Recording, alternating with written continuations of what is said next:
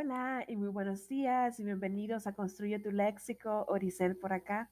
Hoy, como siempre, les traigo una nueva palabra y la palabra de hoy día es jerapellina. ¿Qué es jerapellina? Bueno, jerapellina viene del latín bajo, de la palabra serapellina, y ese del latín serapelina, que es clámida del color de la hoja seca de la vid.